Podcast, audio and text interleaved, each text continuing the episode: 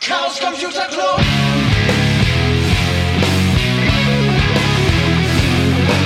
If you want things to get better, you're to have to stand for something. Hallo. und herzlich willkommen bei der neuen Folge der Sibyllinischen Neuigkeiten, der Nummer 13. Und heute bin ich wieder da. Hallo. Hallo Hanno. Und der Christian ist da. Hallo Hanno. Und dann ist noch der Ben da. Hallihallo. Und der Manuel. Genau, hallo. Wir haben uns heute hier versammelt, um erstens eine neue Folge aufzunehmen, die äh, A. einen kleinen Rückblick auf den Kongress macht, B. als Hauptthema äh, DocPatch hat und C. die üblichen, äh, die üblichen Termine bekannt gibt. Mhm. Nicht wahr? Ja, und was mit zweitens? Ähm, Schluss, Okay. dachte ja, ich. ähm, fangen wir Ja. mal mit dem ersten Punkt an. Ja. Der Kongress. Ähm, wir haben ja die letzte Folge auf dem 34C3 aufgezeichnet. Und, Ah, und ähm, heute ist übrigens Samstag, der 13. Januar und wir fangen an um 21.15 Uhr mit der Aufnahme.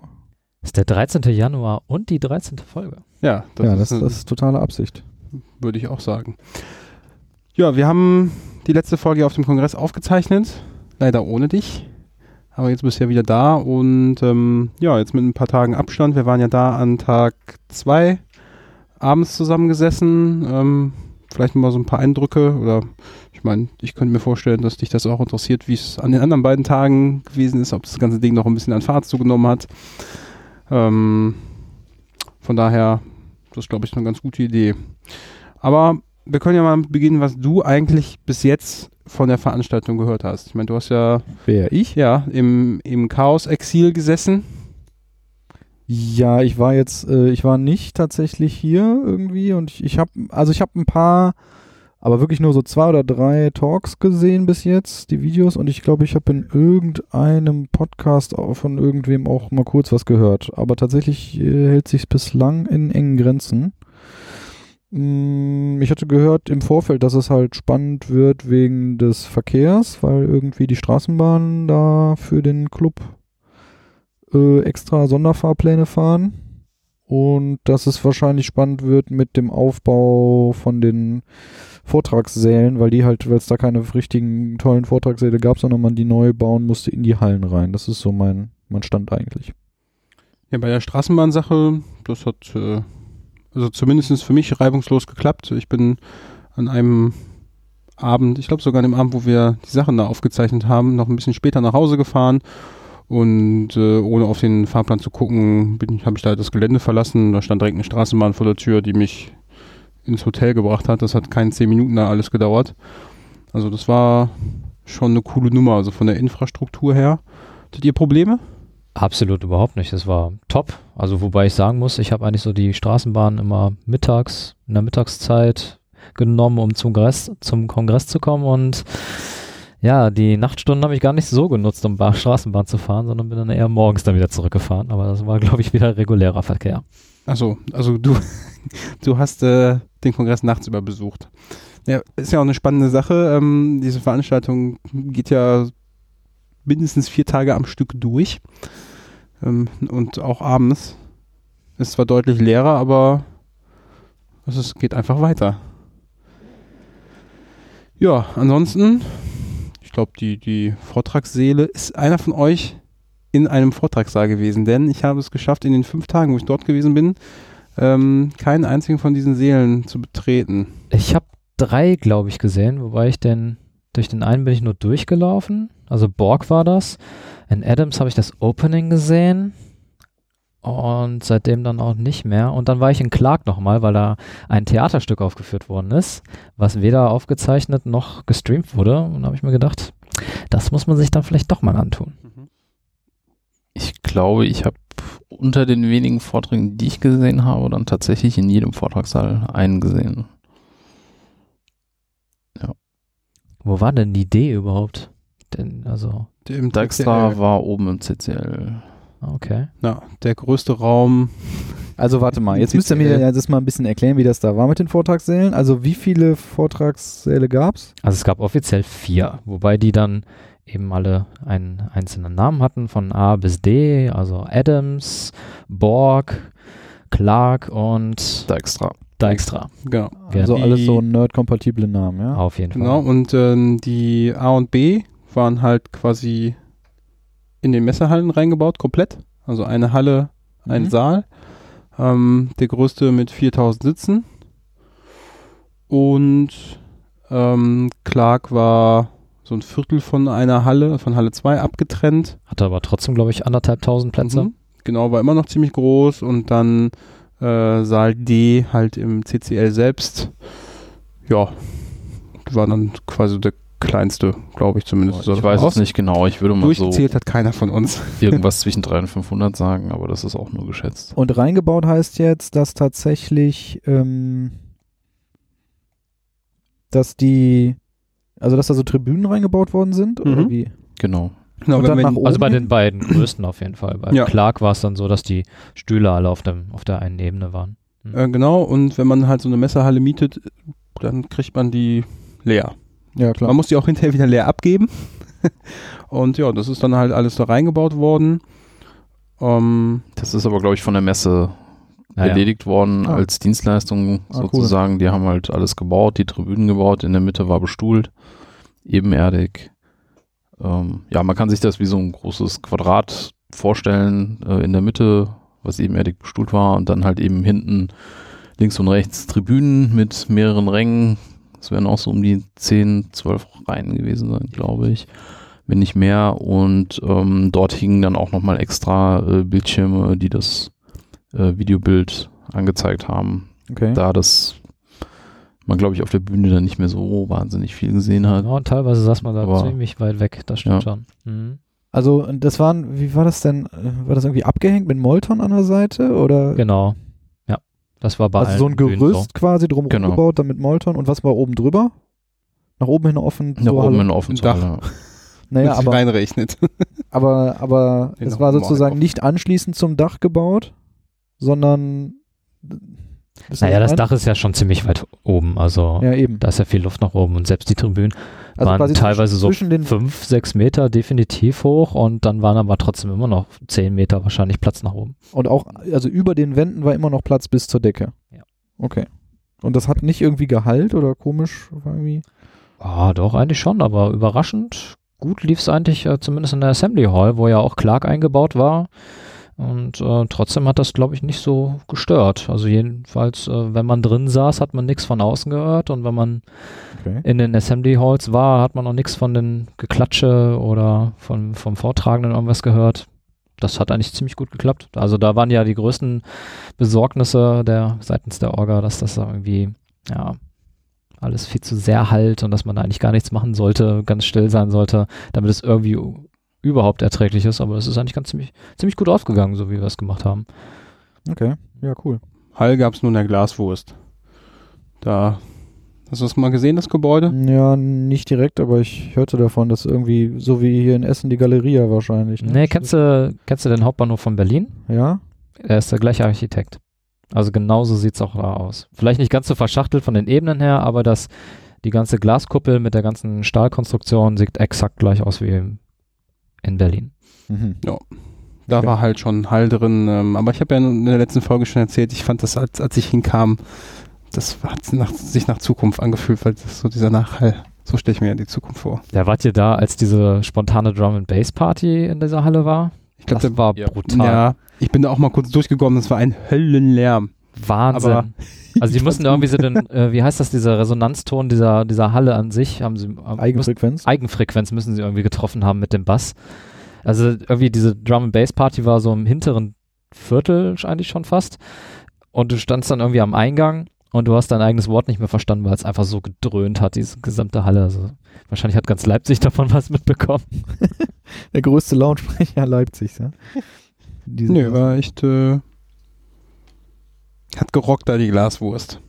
Und dann waren irgendwie viele äh, bewegende Gegenstände mit. Also ihr hattet die Sof Sofen mit und es gab irgendwie so eine, keine Teststrecke, sondern Mhm. Nee, es gab eine Teststrecke. Teststrecke. Ja, Rennfahren geht nicht, aber ähm, die Fahrzeuge testen ist erlaubt. Und äh, ja, da haben fleißige Menschen aus der Chaos West-Ecke eine, eine Teststrecke aufgebaut und da wurde dann äh, Was zunehmend. gab sonst noch für, für Fahrzeuge? Ähm, also was, ja, so ganz normale kaufbare Hoverboards ähm, fuhren echt viele rum, die hinterher auch mal eine schöne Polonaise durch die Bude da gemacht haben. Ich meine jetzt auf der Teststrecke, wenn da schon. Ja, Ja, auch Ja, dort, also ja. Hoverboards da Sofas, ganz viele. Und, Matekisten, irgendwie so Ketka-ähnliche. Mhm. Ja, Dinger. Crazy Cards heißen die. Okay. Da kannst du Mhm. irgendwie hinten die Achse freischalten, dann ist das freidrehen und dann kannst du mit hinterm um die Kurve Ah, ja. rumsliden. So sah das das aus, mal das interessiert, Crazy. Cards ist da der Suchbegriff. Und äh, dann habe ich noch gesehen, was mich sehr beeindruckt hat.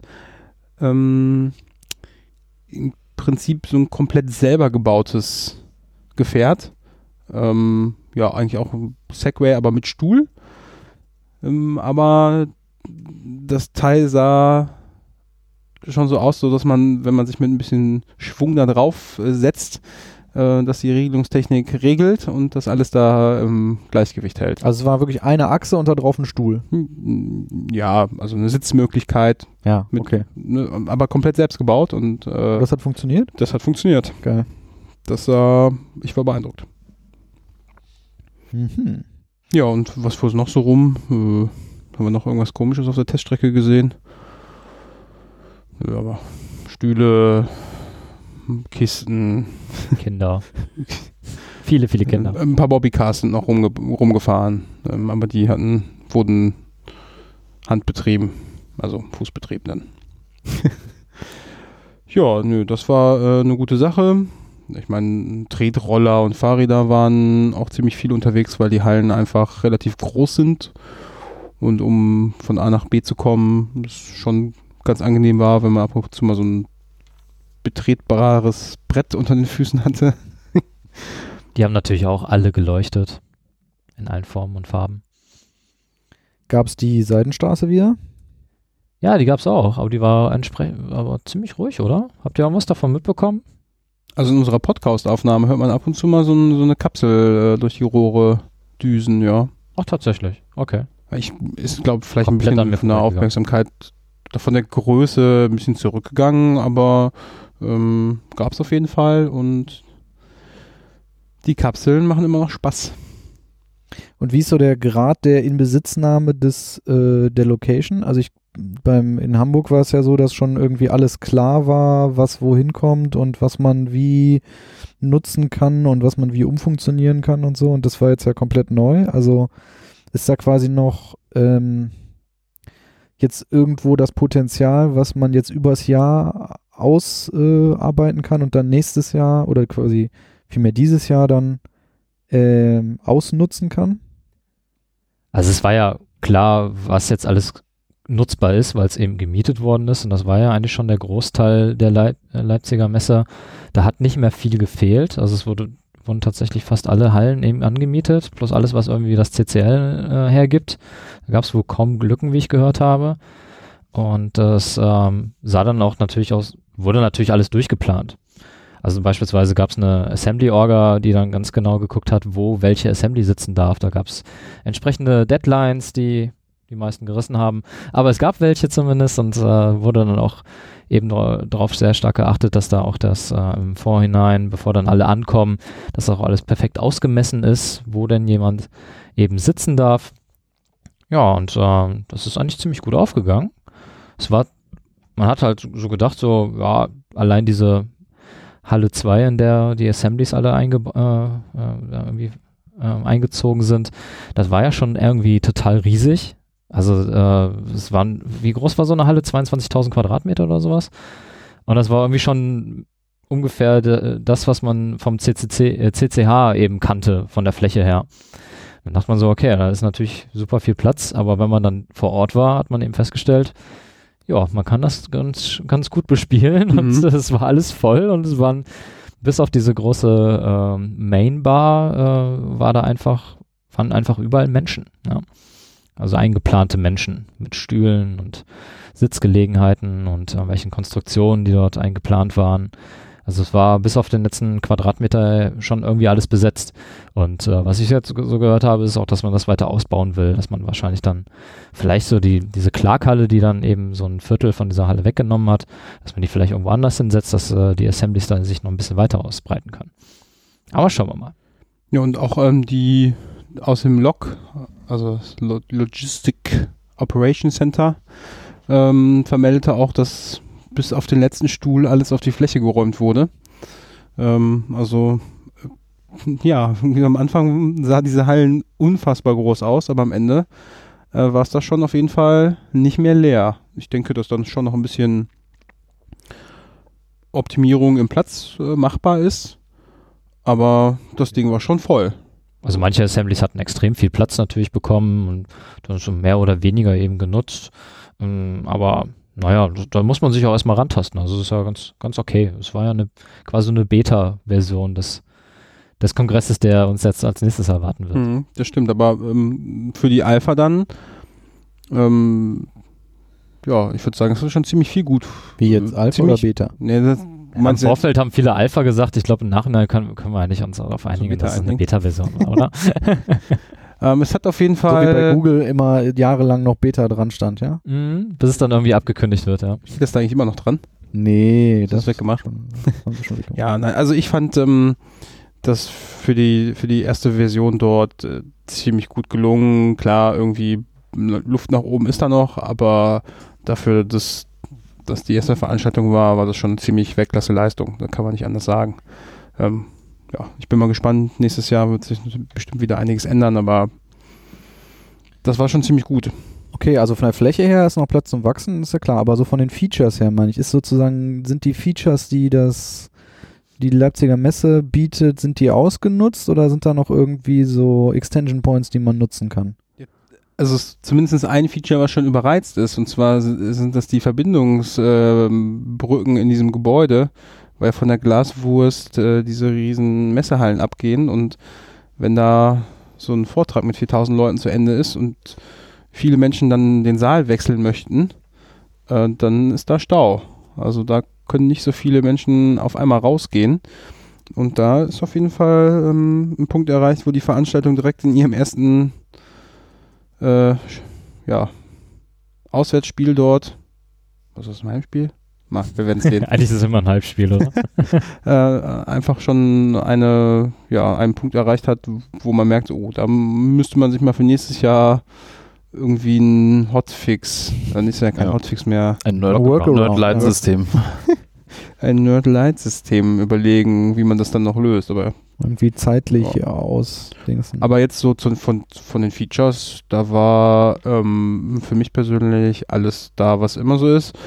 Ähm, mit ein paar Leuten, die ich schon gesprochen habe, da war die eine große Lounge so als Feature, wäre noch gerne gewünscht. Das war in Hamburg so, dass eine große Party-Ecke gab. Das war jetzt auf drei und äh, Ja, so zweieinhalb, zwei, drei Viertel äh, kleinere Bars war das eben, oder Mini-Lounges war es dann eben äh, aufgeteilt gewesen, ja. Aber es ist anscheinend nicht, nicht bei jedem so aufgegangen oder wie, wie ihm gewünscht. ist ja immer, also ich fand das jetzt nicht so schlimm. Ja, ein Kritikpunkt, den ich auch gehört habe aus persönlichen Gesprächen, war dann, dass es wenige Räume gab, wo man sich mal ein bisschen zurückziehen konnte, sozusagen. Ähm, also einfach, um ja, sich mal eine Stunde aus dem Kongressleben auszuklinken, weil das doch irgendwie Stress ist. Die der ganzen, Stille.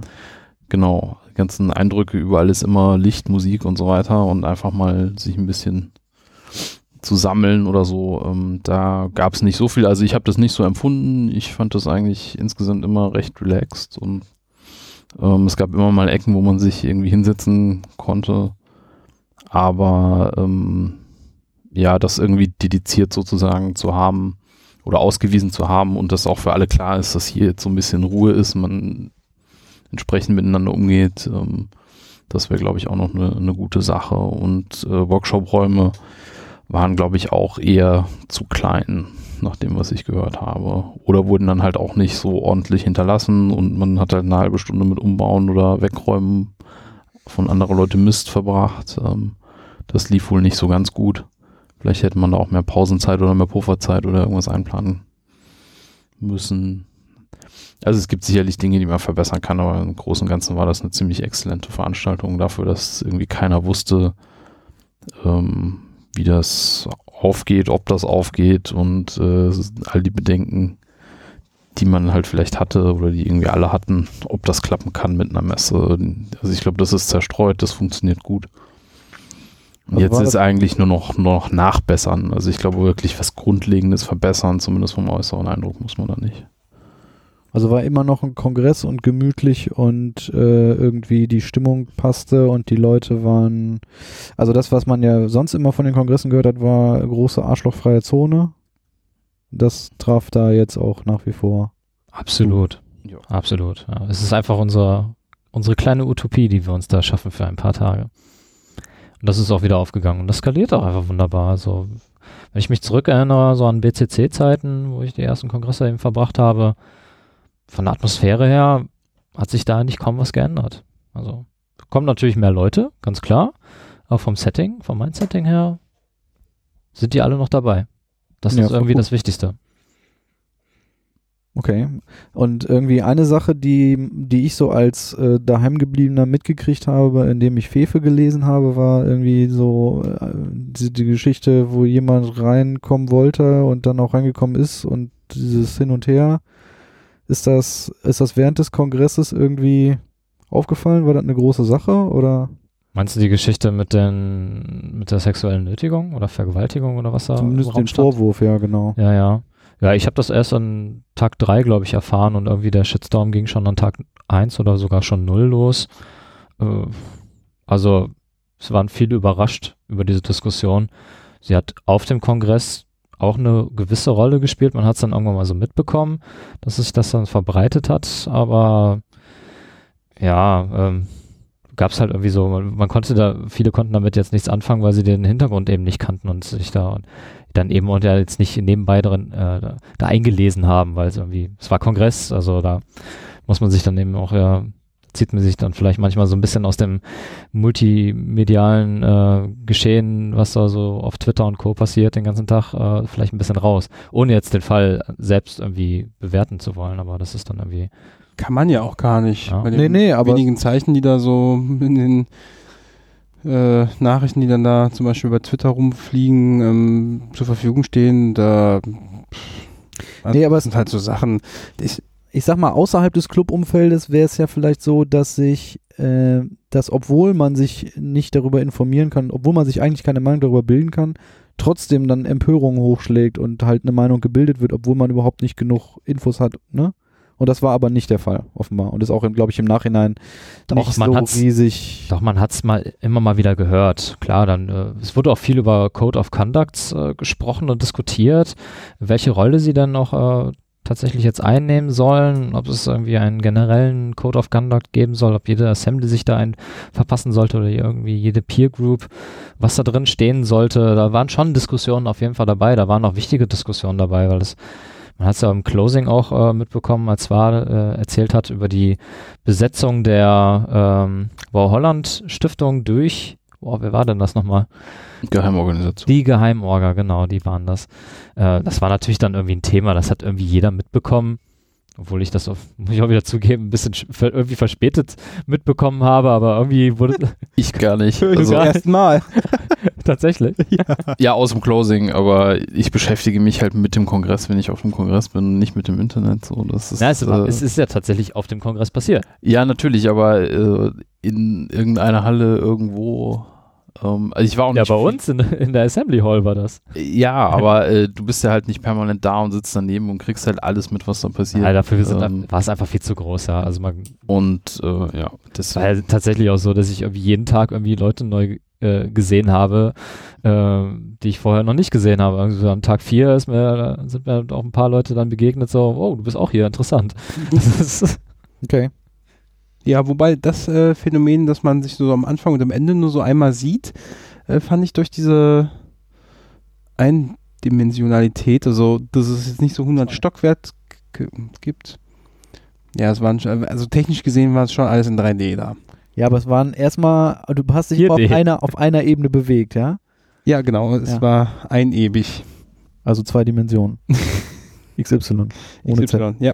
Ja, ja. Im Mhm. Großen und Ganzen. Zwei. Ihr schweift ab. Ja, vielleicht ein bisschen. Ähm, Äh, Nee, das war, war auf jeden Fall dann so, äh, weiß ich, also mir hat das persönlich auch echt besser gefallen und gefühlt zumindest habe ich äh, die Leute alle nicht nur am Anfang und am Ende, sondern öfter da gesehen. Könnte aber auch daran liegen, dass ich öfter unterwegs war oder irgendwelche andere Sachen, aber ich fand das schon im Großen und Ganzen ziemlich gut.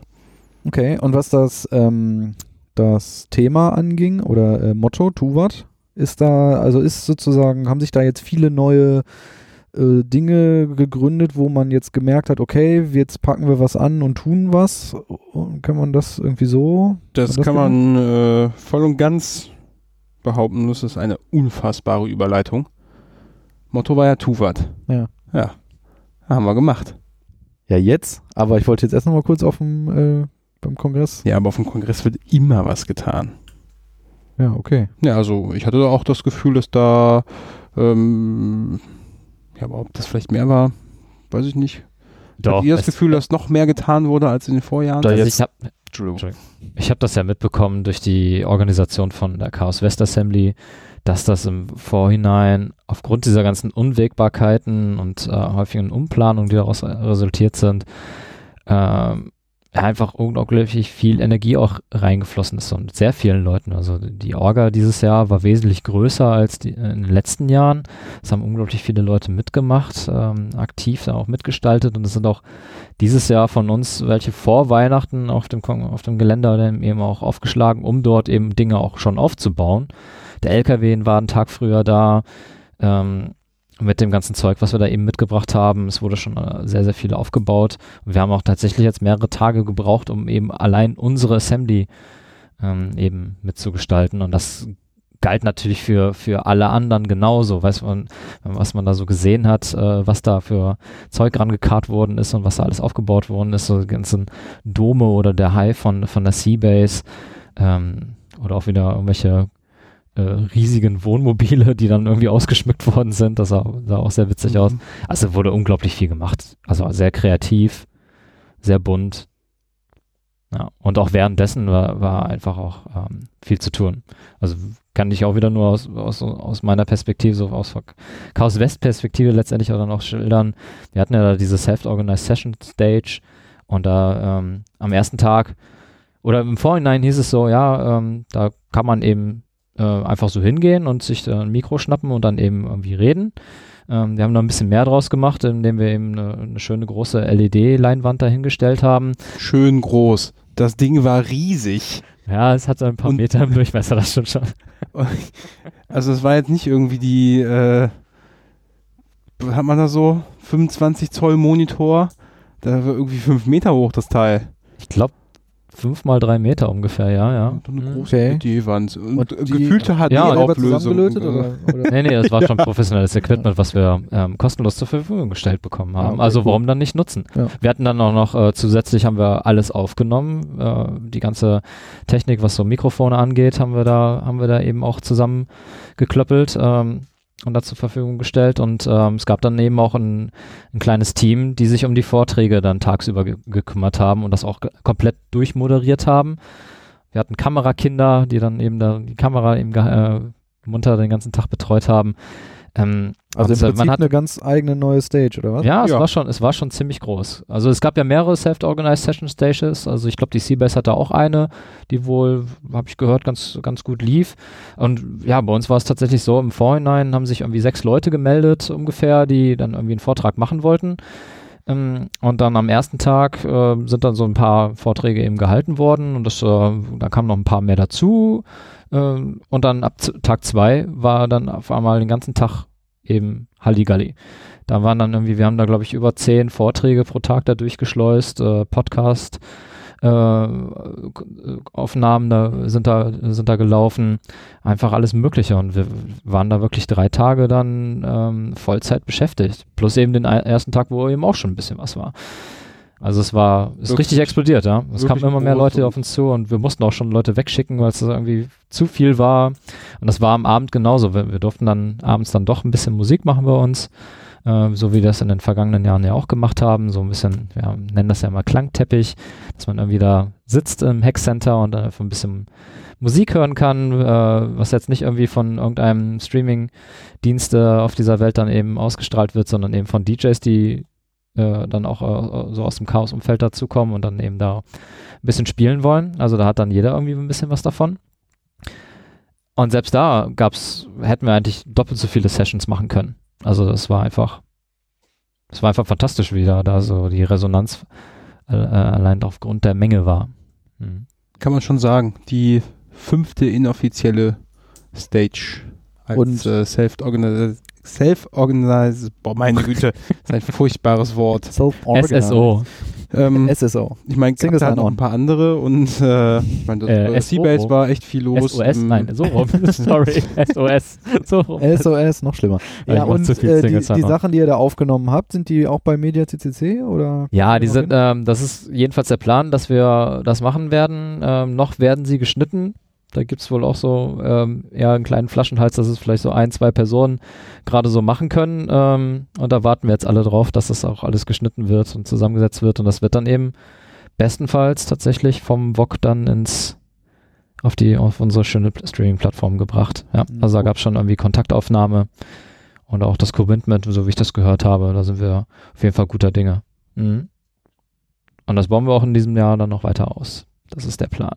Vielleicht nicht eine größere Leinwand, aber die Auflösung wird noch hm, geiler. hab vielleicht ich gibt es auch demnächst einen eigenen Chaos West Kongress. Ach so. oh, jetzt nicht übertreiben.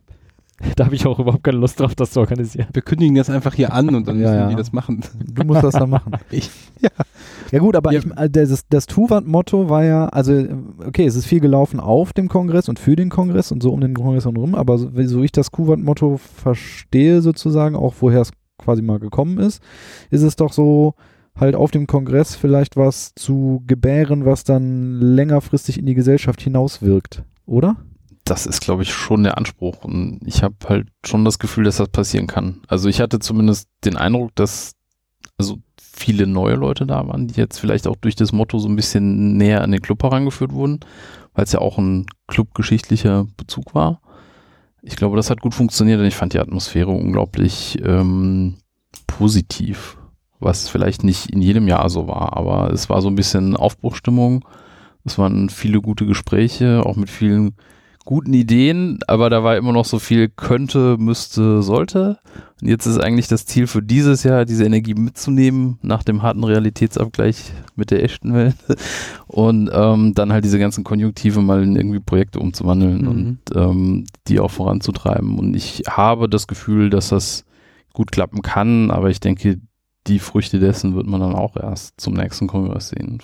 Ja, nichtsdestotrotz ist es ja so, du hast ja erwähnt, viele neue Leute, auch viele junge Menschen, die da, da waren. Es gab ja auch wieder einen Junghackertag, der sich dann auch irgendwie, ich glaube, diesmal ein bisschen dezentraler aufgestellt war, aber da kannst du wahrscheinlich ein bisschen mehr zu erzählen, danke Gammler, oder? Hm.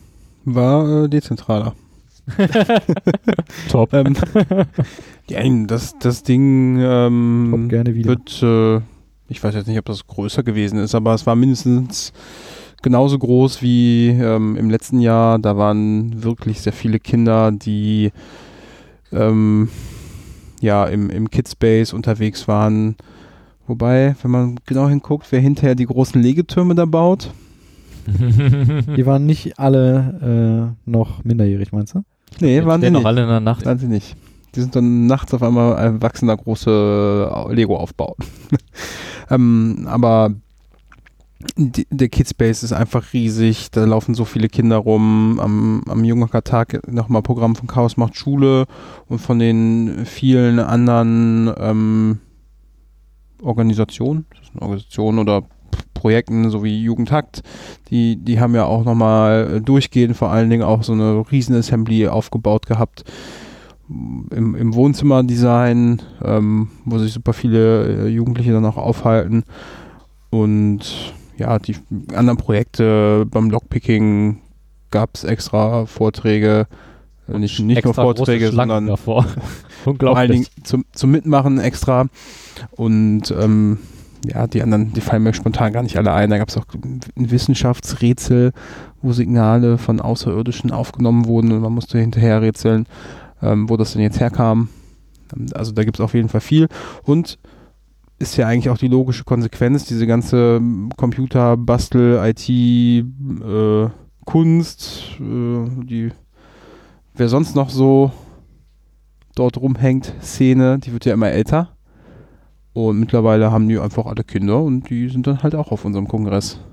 Und da kann man die Leute sozusagen schon im ganz jungen Jahr direkt mal impfen, ja? Versteht das? Also, die sind schon alle geimpft, ne? Ich die glaube, die werden nicht extra geimpft. Es gab nee, natürlich nicht, aber das, ist, das passiert dann so äh, automatisch so. Natürlich, also es gab so eine schöne Szene beim, beim Abbauen. Ähm, also nach der Closing wird ja dann klassisch immer das Hackcenter leergeräumt. Und es ist auch immer erstaunlich, dass das mehr oder weniger nach einer Stunde dann komplett leer ist. So, oder zumindest alle Stühle partitioniert und Tische und so weiter. Und da gab es so eine ganze äh, süße Szene, wie zwei äh, Eltern ähm, mit den Kindern sozusagen die Müllsäcke entsorgt haben. Also es gab so eine richtig so, so einen Gänsemarsch aus dem Kidspace mit vollen Müllsäcken, ähm, die dann Richtung Lok wanderten. Und selbst die Allerkleinsten zogen dann halt so einen riesen Müllsack hinter sich her. Und da äh, meinte irgendeiner der Umherstehenden, den ich überhört hatte, so, jetzt lassen die Kinder hier schon aufräumen. Und dann meinte ein anderer, die gehören genauso zum Kongress wie alle anderen Lebewesen. Selbstverständlich räumen die mit auf.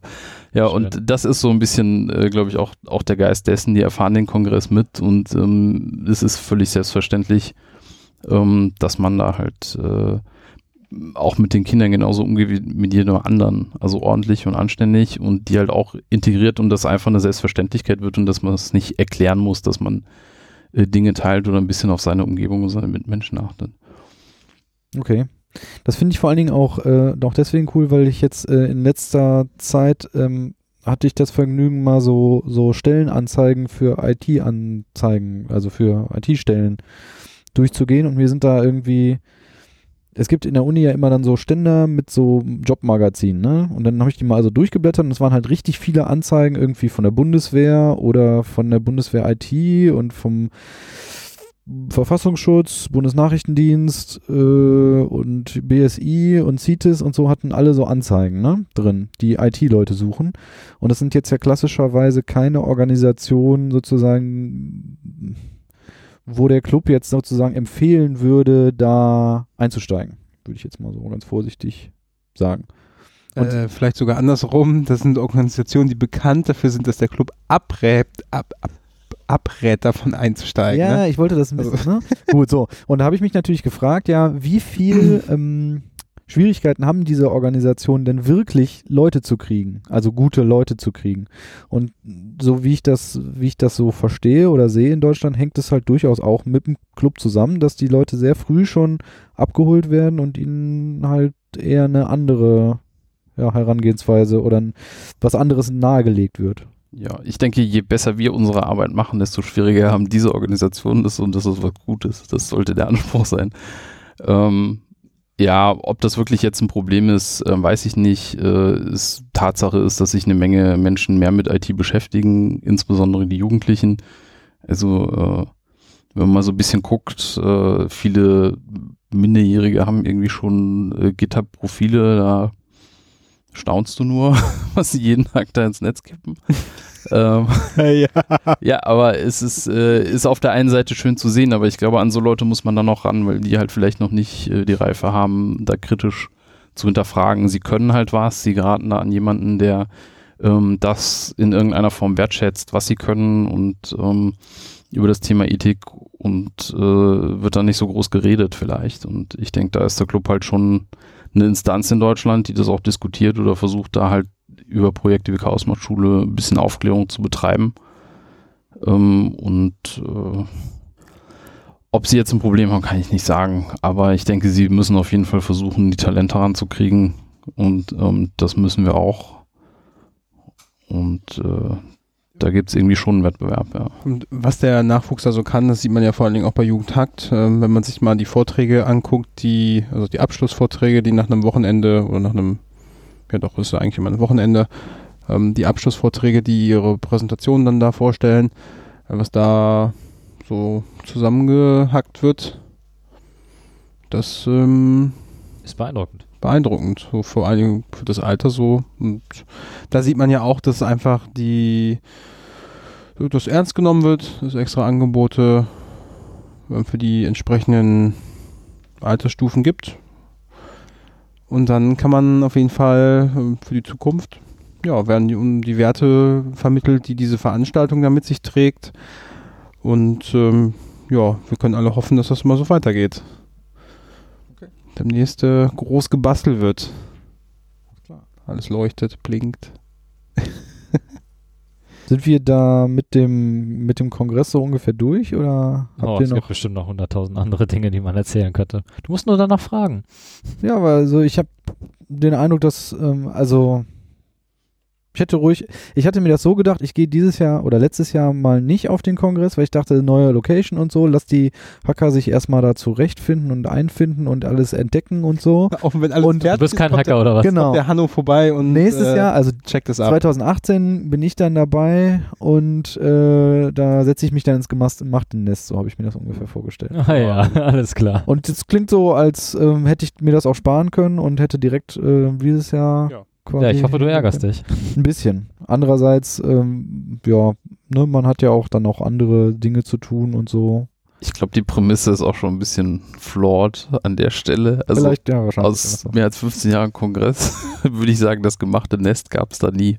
Es ist immer was neu, was anders und Kongress ist halt, was du draus machst. Und Aber es spielen sich ja schon so Routinen ein, je länger man eine Location bes bespielt. Natürlich. Man viele Dinge dann in den nächsten Jahren dort auch wieder und es wird vielleicht weiter ausgebaut. Es kommen auch wieder neue Dinge hinterzu und es ist immer wieder Mhm. überraschend, aber man, man gewöhnt sich dann auch teilweise an Ja. verschiedene Und Teile. ich ja. mein gemachte Nest, das ist ja spannend. Ähm, weil wenn man jetzt die, die Leute aus den Clubs beobachtet, die zu diesem Kongress fahren, die fahren da so hin, dann so, so eine Ankommensphase und so ganz automatisch fängt jeder an, da irgendwas an dieser Veranstaltung auch beizutragen. Also zumindest, klar, gibt immer mal Leute, die äh, drei Tage geradeaus auf ihren Monitor gucken so, aber überwiegend ähm, ja, landet man dort und dann fängt man an, da was zu machen. Das ist äh, ja. Ich, ich könnte auch gar nicht anders. Also ich habe da einfach Bock drauf. Irgendwie, ich sehe seh da, da muss irgendwas gemacht werden, also machen wir das jetzt. Also Ja. ganz klar. Ja? ja und ich, mit dem Motto sind wir dann auch ähm, weggefahren. Ich weiß gar nicht, äh, das war deine Idee, Hanno, ne? Du bist mal ja vor ein paar Wochen auf die Idee gekommen, Dogpatch mal ein bisschen an den Naja, Start zu ja kriegen. anders. das war ja noch vor dem Kongress, da wussten wir, glaube ich, sogar noch gar nicht, äh, dass es Tuvat ist. Könnte sein. Aber immerhin, wenn man zumindest den heutigen Tag schon mal betrachtet, wurde was getan. Du hast den Auslöser gemacht. Genau. Du warst Ja. es ja. Stimmt, ich weiß wieder, wie es gewesen ist. Ja. Und zwar äh, kriege ich immer die E-Mails, wenn irgendwo Domains auslaufen und die Domäne ist ausgelaufen. Ich habe einfach nur nachgefragt, soll ich verlängern? Ohne Hintergedanken. So, ja, Ganz nein. ohne Hintergedanken. Äh, War wirklich ohne Hintergedanken. Kosten. Das Ding kostet, ist ein, äh, wer äh, später Euro? mal irgendwann äh, guckt, das ist ein .org. Der kostet nicht da irgendwie ein paar Cent pro Monat. Kostet mehr Geld. Mhm. Auf jeden Fall habe ich äh, nachgefragt. Auf der ähm, Mailingliste hast du nachgefragt, was, was mit der Domain passieren soll und aufhin melden sich auf einmal ganz viele Leute, die sagten, doch, ja, das auf jeden Fall behalten und wir wollen auch eigentlich wieder dran arbeiten. Ja, habe ich aus Versehen, glaube ich, äh, induziert, dass das, das klang eventuell so, als ob ich das abschaffen wollen, wollen würde, was ja zumindest nicht Du hast meine es sehr Intention neutral formuliert und deswegen kam dann direkt so die Befürchtung hoch. Auf Ja. jeden Fall. Also ich habe das schon gemerkt, ja. ist. Ja, auf jeden Fall ähm, ist dann das Hackend, wo wir uns gerade noch befinden, entstanden. Und äh, du als alter Web-Spezialexperte hast dir ja gedacht, wir müssen jetzt mal was machen. Das ist irgendwie. Ja, es ist ja auf der Mailingliste aufgekommen, dass wir da mal ein Hackend machen sollten und dann habe ich irgendwie gedacht, naja, bevor das jetzt wieder versandet und ja, wir gucken mal, wann das im nächsten Jahr und so, habe ich einfach mal so ein Datum vorgeschlagen. Aber eigentlich müssten wir da jetzt nochmal ein bisschen, Ja, bisschen zurückkommen, äh, weil es Genau. weiß ja niemand, worum es Wofür überhaupt geht. reden. Ne? Also worüber reden wir? Wir reden über Dogpatch und das Grundgesetz. Und wahrscheinlich kannst du, äh, Ben, uns da nochmal äh, auf den Track bringen, woher das kommt, was das ist und worum Das überhaupt. Grundgesetz oder Dogpatch? Beides. Erst das eine, dann das andere. Du kannst die Reihenfolge aussuchen. Also, es hat sich damals an den Ende des äh, Zweiten Weltkriegs eine GmbH gegründet. Oh nein. Nein, natürlich nicht. Ähm, ja, es ist äh, tatsächlich eine, eine Geschichte, die eigentlich äh, Manuel und ich zusammen erzählen könnten, weil es nämlich äh, zwischen uns Gefunkt hat. gefunkt hat, genau. Es war so die, da gab es diesen Club eigentlich noch gar nicht. Nee. Es gab noch einen ominösen Chaos-Treff damals im Unperfekthaus in, in, in der Essen Innenstadt. Ohne festen Raum damals sogar noch. Ohne festen Raum, genau. Wir sind Mhm. immer hin und her gewandert und manchmal waren wir da auch nur zu zweit oder vielleicht auch einzeln und haben festgestellt, oh, da kommt vielleicht doch keiner mehr. Ja, haben wir gestern noch drüber gesprochen, ähm, über die, die Tage, wo wir da mal nur so, äh, Manuel war gefühlt immer da, Mhm. Aber dann mal nur so mit mir oder offensichtlich auch mal nur mit dir alleine. Ja, selbst dich gab es da noch gar nicht, als wir darüber geredet haben. Ja, das ist Ja. echt verdammt lange her. Ich bin mal Wow. gespannt, So, wie worüber du die habt ihr Geschichte in geredet? Erinnerung hast. Ja, wir haben darüber geredet. Also es war das, war das Jahr 2009, wenn ich mich recht erinnere. Also die Nullerjahre. Wer erinnert sich nicht gerne daran? Und da war es dann äh, halt so, dass wir ein bisschen aus Langeweile philosophiert haben. Ja, so es gibt diesen Begriff des maschinenlesbaren Staates und äh, da müsste man doch irgendwie, da könnte man doch irgendwie irgendwas machen. Wir wollen irgendwie politisch aktiv werden, aber eben auf unsere Art und Weise, wie wir das eben gerne machen. Ähm, irgendwie ein bisschen Software schreiben, ein bisschen was zusammenhacken und dann blinkt irgendwas vielleicht hinten rum. Ja, und sind dann eben drauf gekommen, ja, wenn wir so einen maschinenlesbaren Start eben gerne hätten, wo fangen wir denn überhaupt an? Noch bist du bei mir, Manuel, oder? Hab ich, erzähl ich noch richtig? Ja, ich habe das ist leicht anders in Erinnerung. Hast du vielleicht, ja, vielleicht musst du deine Version auch noch Nein, mal nein, nein, also das ist schon, schon in Ordnung. Also ich habe die, diese, äh, bei dir klingt das so koordiniert und Und du hattest mehr Alkohol Ey, das ist ein Podcast, also da müssen wir da ein bisschen koordiniert reden. nee, ich glaube, ich glaube, meiner Erinnerung nach war das wirklich so ein bisschen, äh, wie soll ich sagen, ich glaube, wir hatten uns ein kleines bisschen gezofft. Tatsächlich. Äh, ja, nicht schlimm, so wie man halt diskutiert im Club da. So und Fliegen ich, schon mal die und ich glaube, irgendeiner von uns beiden, so habe ich das in Erinnerung, hat dann gesagt, dann nimm doch halt das scheiß Grundgesetz unter Versionskontrolle. Oh ja, stimmt. Wir haben uns tatsächlich Und mal ein das bisschen haben wir dann beiden sozusagen irgendwie erst als völlige Schnapsidee abgetan. Und dann haben wir irgendwann gesagt, ja komm, warum eigentlich nicht? Absolut richtig, ja. So habe ich das jetzt in Erinnerung. Kann ja nicht so schwer sein. Haben wir ein bisschen, bisschen Richtig. geguckt, was man da so machen könnte, machen müsste. Haben uns erstmal damit beschäftigt mit der Ursprungsversion und haben geguckt, wie viele Änderungen gibt es jetzt überhaupt. Zu dem damaligen Zeitpunkt gab es, glaube ich, irgendwie so, ja, so 57 ungefähr. In der Größenordnung, ja. Ja, ja. Und ähm, haben dann eben so gedacht, ja, das kriegen wir mal an so einem Wochenende zusammengezimmert. haben uns dann Wie ein das paar Mal so ist. ja, ja. Genau. Haben uns mal bei dir getroffen, mal bei mir getroffen. Wir waren noch, äh, da waren noch andere Leute immer mal wieder dabei, die da äh, tatkräftig mitgeholfen haben. Ich glaube, die, ja, die Liste ist auch ziemlich lang geworden äh, letzten Endes. Da könnten wir gar nicht mal aufhören, äh, den, die Leute alle zu äh, erwähnen, die, bei denen wir uns eigentlich letztendlich bedanken müssten. Ja, jedenfalls haben wir, da sind wir da sehr naiv erstmal rangegangen, haben uns auch erstmal überlegt, wie, was heißt denn überhaupt maschinenlesbar, was wollen wir da überhaupt machen konkret. Also war irgendwie dann klar, ja, wir brauchen irgendwie ein cooles Format, äh, womit man eben so heutzutage eben vom, äh, Texte eben formatieren möchte, sind da sehr schnell auf Markdown gekommen. Ähm, haben dann so gedacht, so, ja, wenn das irgendwie versioniert ist, dann müssen wir natürlich ein Version, Versionskontrollsystem haben. Was nimmt man denn zu der Zeit? Und zu der Zeit gab es dann eben auch schon Git. Also machen wir das auch noch. Und ähm, was war, gab es noch irgendwelche Sachen? Ja, klar, da müssten wir noch. Bestimmt. Ja, ne, das gab's, das, zu dem Zeitpunkt gab es noch gar, äh, gab's überhaupt keine Idee der Metadaten. Es ging erstmal darum, so, wir nehmen jetzt die Ursprungsfassung von, äh, von 1949, ähm, formatieren die erstmal sehr schön in, in Markdown, dass eben alles da ist, äh, wie es sein soll, und dann patchen wir quasi jede Version, äh, also jede Gesetzesänderung oben eben drauf, committen das äh, in Git, haben als Commit-Message dann eben so, was der damalige äh, äh, Bundestag eben so verabschiedet hat, was äh, wie es eben der, der Titel ist der Gesetzesänderung. Jeder, jede Änderung bekommt ja einen besonderen Titel, meistens eben irgendwas Profanes wie ähm, 17. Änderung des Grundgesetzes. genau. Gesetz zur Änderung das des Grundgesetzes. Lieblingsänderung, oder? ja, und äh, dann hat man eben seine Commit-Message äh, eben irgendwie zusammen und dann geht das irgendwie. Ja, und dann sind wir auf die Suche gegangen, mal zu schauen, ja, wo kriegen wir denn jetzt diese ganzen Änderungen her? Die schwören da bestimmt irgendwo rum und äh, Ja, die müssen ja im Internet sein, weil, Ja, glaube ich, so die naive Annahme oder die gibt es ja schon im Internet. Ja, es, Dann- zu dem da, damaligen Zeitpunkt kannten wir ja schon dieses äh, dejure.de und Genau. noch ein paar andere Seiten, die das eben alles schon irgendwie zur Verfügung stellen. Da kann es ja nicht schwer sein, dass da irgendwie auch die älteren Versionen dann irgendwie da sind. Dann haben wir ja festgestellt, dass die, die soll ich sagen, die Zugänglichmachung dann auch eher als äh, stümperhaft zu bezeichnen ist. Also es gab halt irgendwie HTML, das immer anders formatiert war, teilweise gebrochen und nicht valide. Ähm, das war jetzt einfach nicht mal mit, wir laden uns das irgendwie runter in irgendeinem Format, was dann auch so durch einen Parser durchrutscht.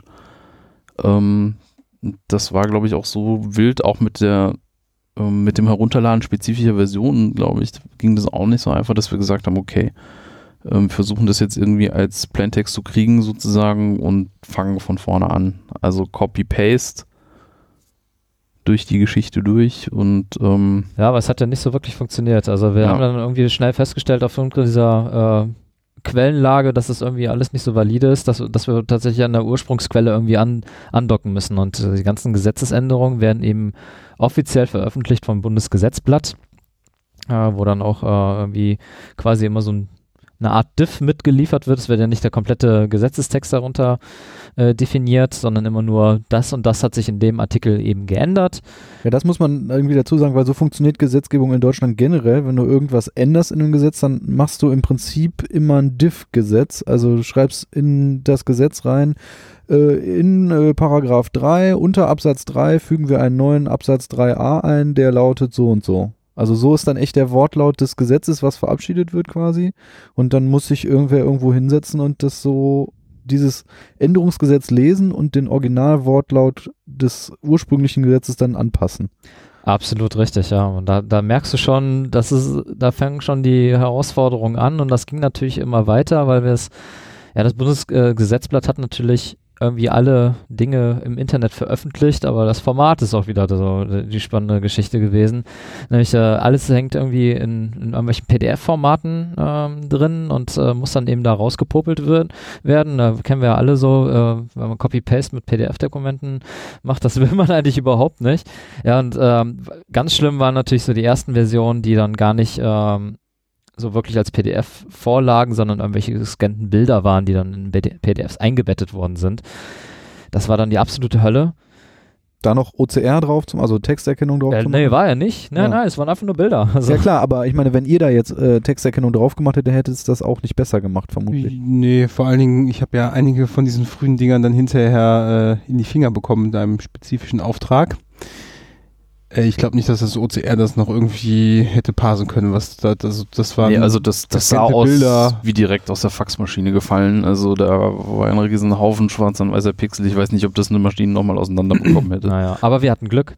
Wir hatten, ein, wir hatten tatsächlich riesiges Glück, dass nämlich zum Jubiläum des Grundgesetzes der wissenschaftliche Dienst des Bundestages sich herangesetzt hat, alle Änderungen eben einmal aufzubereiten in einem Dokument mit allen ähm, Unterschieden Mhm. Ähm, und natürlich dann noch so eine ganze Menge Metadaten dazu, wie wer hat denn überhaupt äh, das Gesetz unterschrieben, ähm, welche, äh, woher kommt die Initiative, ist es irgendeine Gesetzesvorlage der, äh, der amtierenden Regierung gewesen oder irgendwelche Fraktionen, die sich da zusammengetan haben, wie war letztendlich bei der bei dem Beschluss, äh, dass es angenommen wird, äh, dann eben das Stimmverhältnis äh, von den einzelnen Parteien.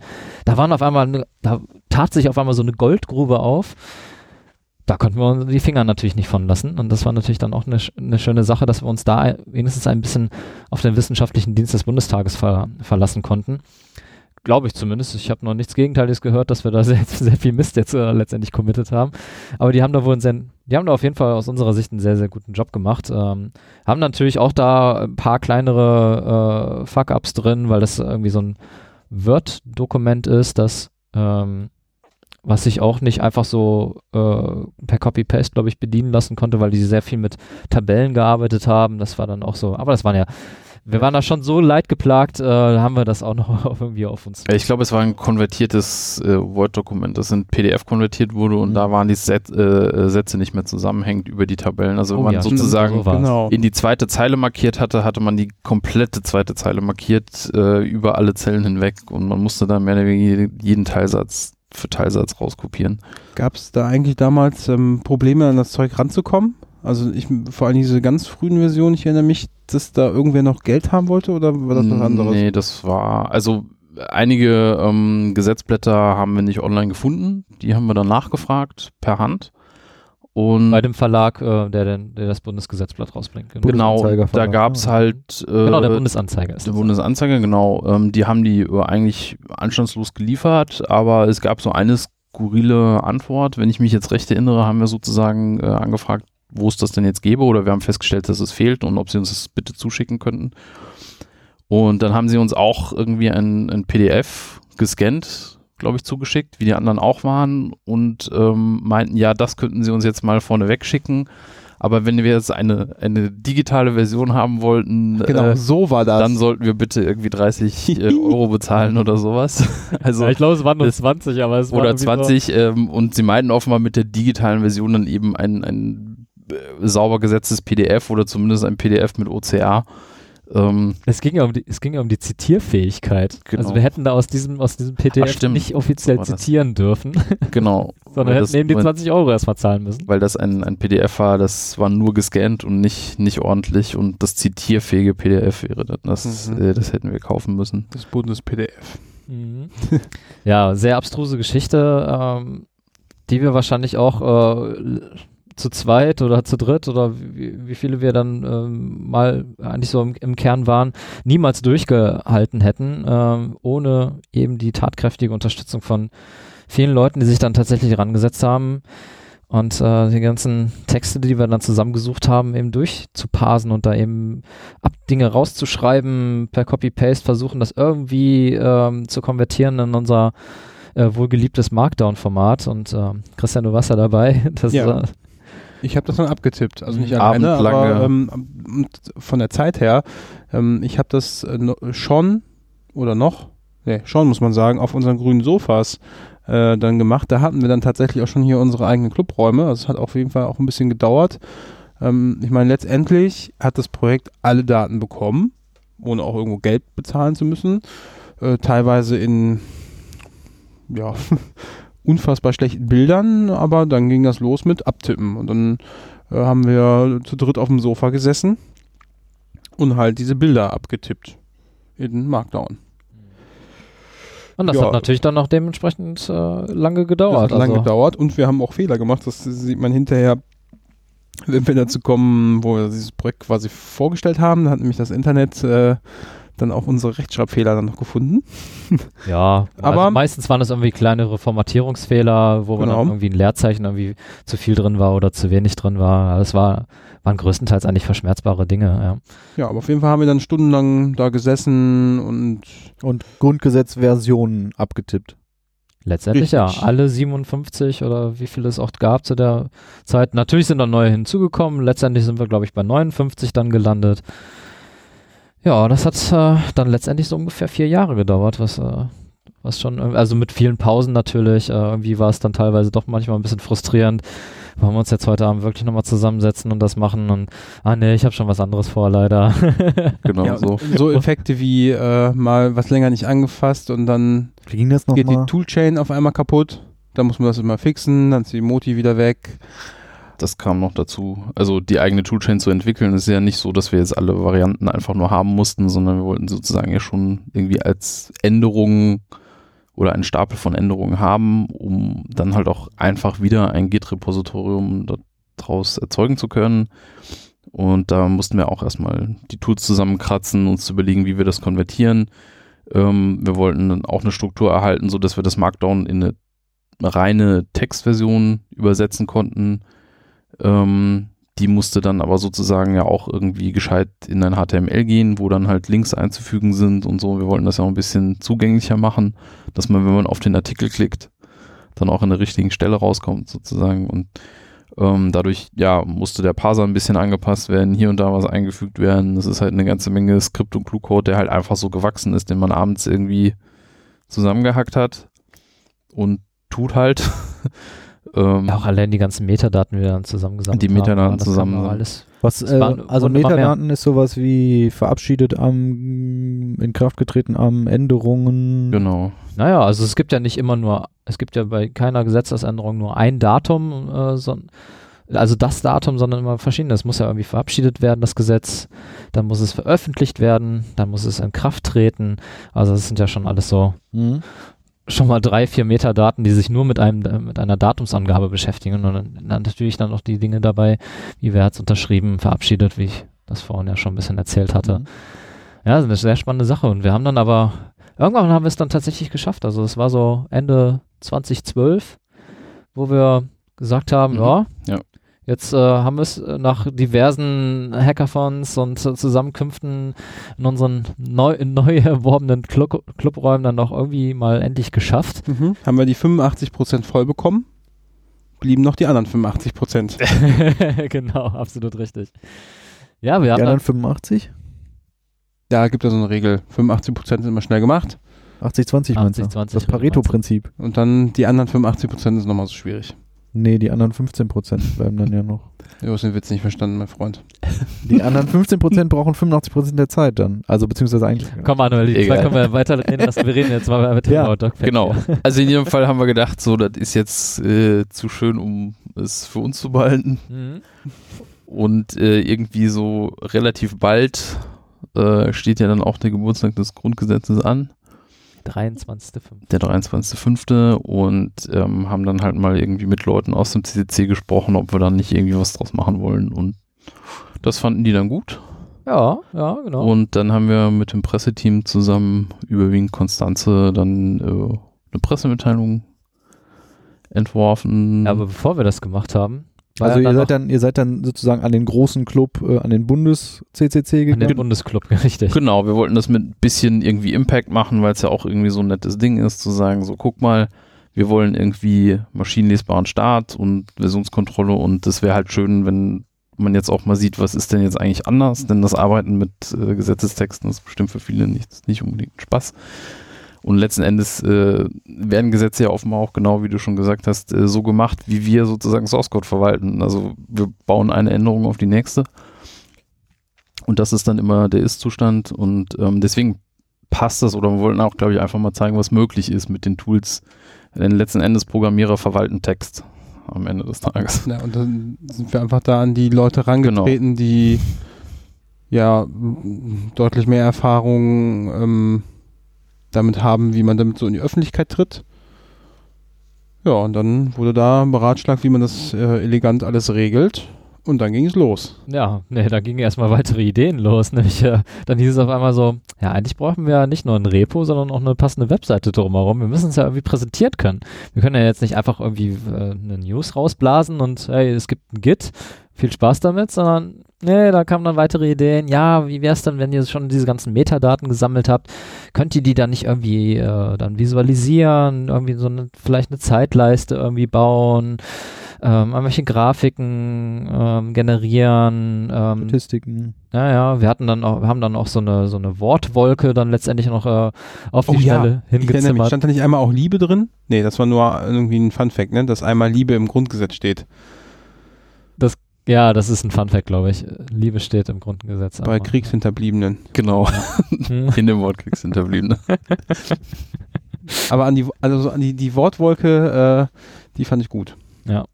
Ja, also wir waren also noch lange nicht fertig und mussten dann erstmal dann äh, nochmal alles äh, schön in HTML, CSS und JavaScript dann eben ausdrücken, was wir dann so all die Jahre dann überhaupt getan haben.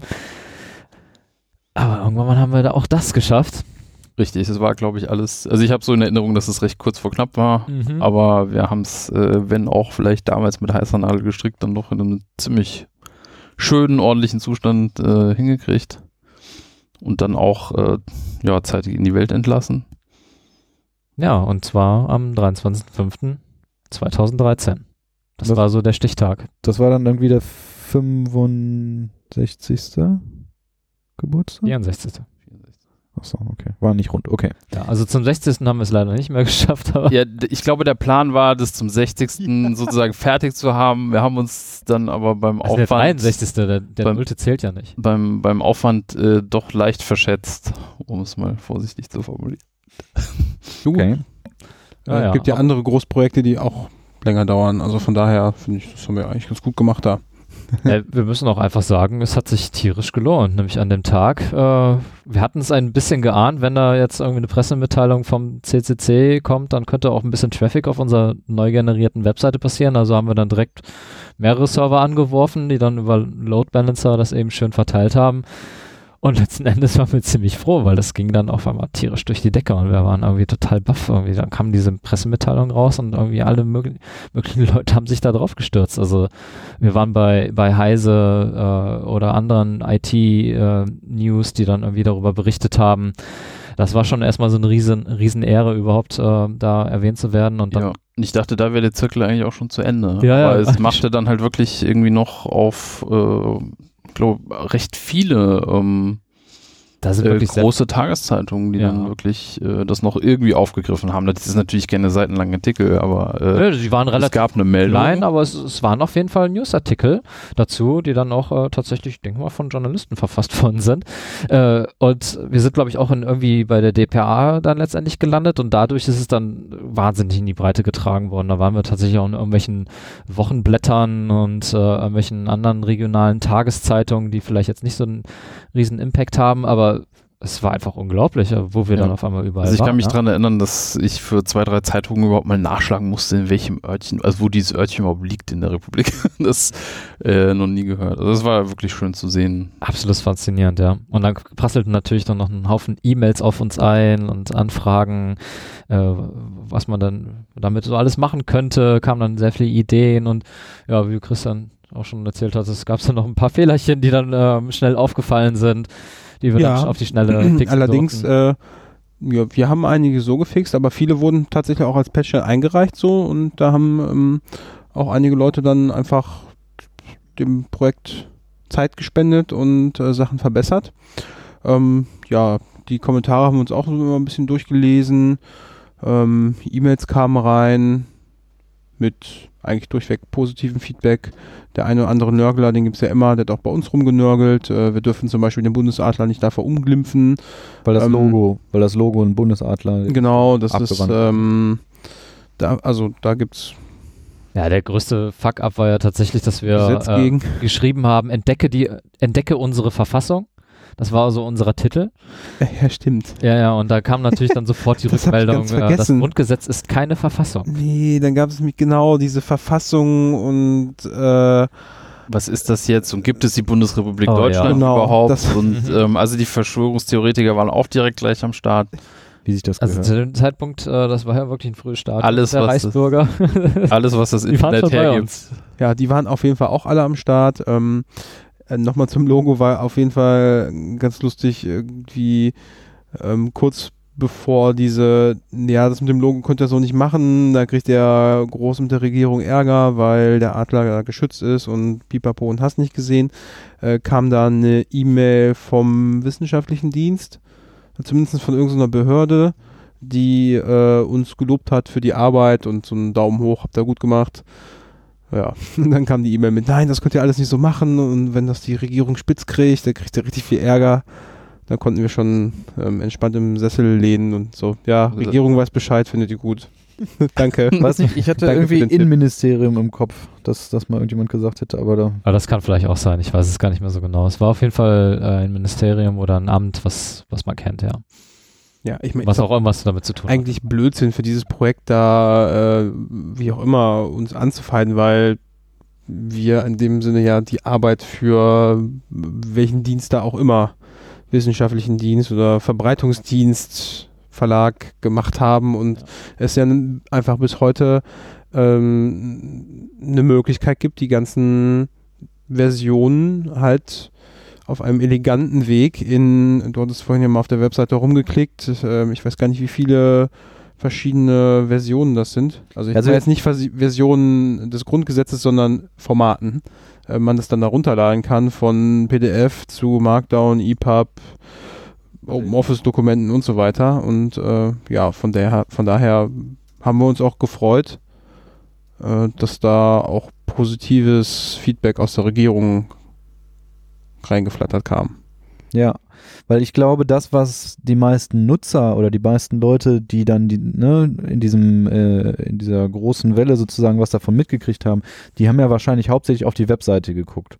Also diese Idee, die ihr am, im Anfang hattet, die haben die wahrscheinlich gar nicht so mitgekriegt oder verstanden sozusagen. Die, also diese Idee, ein Gesetz zu nehmen und das Prinzip, was Juristen quasi benutzen, um Gesetze zu, anzupassen, ist ja im Prinzip das gleiche, was, ent, was Programmierer benutzen, um ihren Source Code zu aktualisieren. Ne? Genau. So und, vom Prinzip her funktioniert es gleich und genau. die Programmierer haben bloß coole Tools dafür, um das zu machen. Und die Juristen, das einzige Tool der Juristen ist im Grunde Sprache. Oder Word. Ja, Ja, Sprache, die Ausdrucken du und in Word- abheften. Genau, also was halt da sozusagen fehlt, ist ja dann die Möglichkeit zu schauen, ähm, also wirklich diesen Vergleich zu machen. Was war denn zu einem bestimmten Zeitpunkt drin und was ist heute drin oder was war damals drin? Also wirklich zu sehen, was hat sich von einer Änderung zur nächsten geändert oder halt auch, also beziehungsweise die Information hat man schon. Schwieriger wird es, wenn man Fragen stellen wird, was hat sich denn im Gegensatz zum Jahr so und so ähm, geändert oder sowas. über längere Zeiträume so vergleichen. Das wird schwierig, genau. Und wir haben das natürlich auch ein bisschen weitergesponnen, aber das war dann, äh, oder ist auch jetzt noch Zukunftsmusik, glaube ich. Ähm, Im Programmieren, ich sag mal, entwirft man ja auch Ideen basierend auf einem bestimmten Stand. Also in so einem Versionskontrollsystem wird das sozusagen über einen Branch gemacht. Das heißt, man zweigt ab, ähm, generiert eine alternative Linie und ähm, die wird dann halt in Form von Code in der Regel auch irgendwie diskutiert und wenn die als gut befunden wird, wird sie sozusagen wieder in die Hauptlinie zurück übernommen. Und es wäre ja zum Beispiel auch eine spannende ähm, Geschichte gewesen, sowas mal zu machen, so nach dem Motto, ihr nehmt euch jetzt das Grundgesetz und ihr entwickelt euer, eure eigene Version davon und wir reden halt einfach mal über die Änderungen und diskutieren die sozusagen. Ähm, Oder wenn uns alles auf den Keks geht, dann forken wir das Grundgesetz und machen unser eigenes. genau so.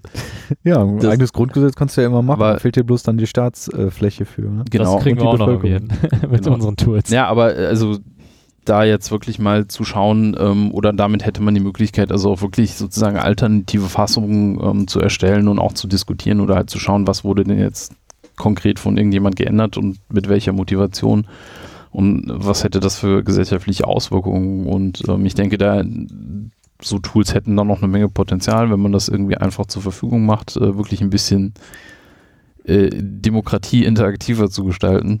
Ähm, und das nicht in irgendwelchen äh, Gremien versickern muss, Okay, ähm, also sondern auch öffentlicher stattfinden kann. Aber da sind wir noch lange nicht und da weiß ich auch nicht genau, ob wir die Kapazitäten haben, das dahin zu entwickeln. Aber das war natürlich so, äh, man kann die Idee weiterdenken.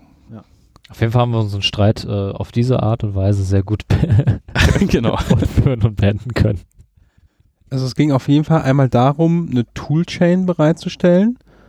Also Also die erste Idee war nicht die, nicht die Toolchain zu haben, machen, sondern im, im Grunde das in Git zu verwalten. nee, ja, ne? schon so die Toolchain, um quasi solche Dinge wie das Grundgesetz in Versionskontrolle zu nehmen.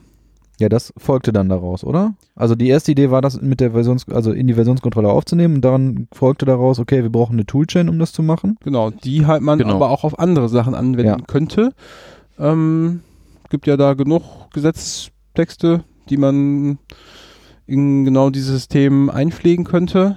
Und mit dem Grundgesetz wurde dann angefangen, wahrscheinlich nicht, weil es das Grundlegende für unser für die, für die Gegend hier ist, in der Ist wir einfach das leben, sondern Kürzeste das gewesen, war das ja. Kürzeste. Ne? Also, Nein, es, war es ging natürlich schon darum, dass es, es ist das Grundgesetz, das, äh, das, ach das so, ich dachte unsere wir haben das Bundesrepublik genommen, eben drauf fußt. weil es Also, das Kleinste Mhm. war. nein, wirklich. Okay. Nein, ich glaube, da gibt es auch kürzere Gesetze. Alles Ja, ja, andere das regelt ein Bundesgesetz. Also das ist einer der häufigsten Sätze. Ja. Das die wir weitere finden. und ganz genau. Äh, und äh, nee, also es ist schon halt äh, wirklich ein, ein wichtiges Dokument, ein Basisdokument und ich glaube, wir wollten das einfach mal so für das zentrale Ding machen oder beziehungsweise ich glaube innerhalb unserer Auseinandersetzung äh, fiel auch ganz konkret das und deswegen hatten wir uns auch direkt drauf eingeschossen ähm, und das haben wir glaube ich gar nicht wirklich diskutiert oder hinterfragt oder uns überlegt, womit wäre das noch gegangen. Ähm, Ja, da haben wir ja weitergesponnen, äh, welches Gesetz nehmen wir als nächstes, aber als wir dann im fortgeschrittenen Stadium äh, uns dann befanden, haben wir dann festgestellt, oh, wir sind froh, wenn wir das eine eben drin haben und dann Genau, ich, ich glaube, die ur wir ursprüngliche mal. Idee war ja auch, das Repository direkt aufzubauen. Das heißt, den, die erste Version einzuchecken,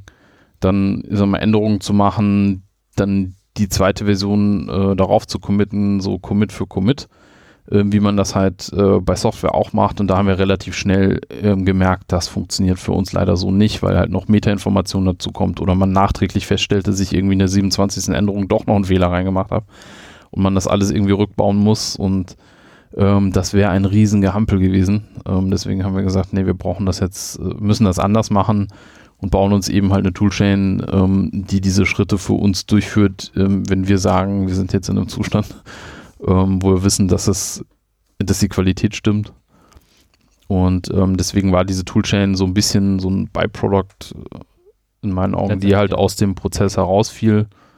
Ähm, aber jetzt natürlich den Vorteil bietet, dass man das auch ähm, auf demselben Wege mit anderen Gesetzen machen könnte. Ja, also was jetzt im Moment dann quasi da ist, ist, es gibt dieses Tool, das nennt sich DocPatch.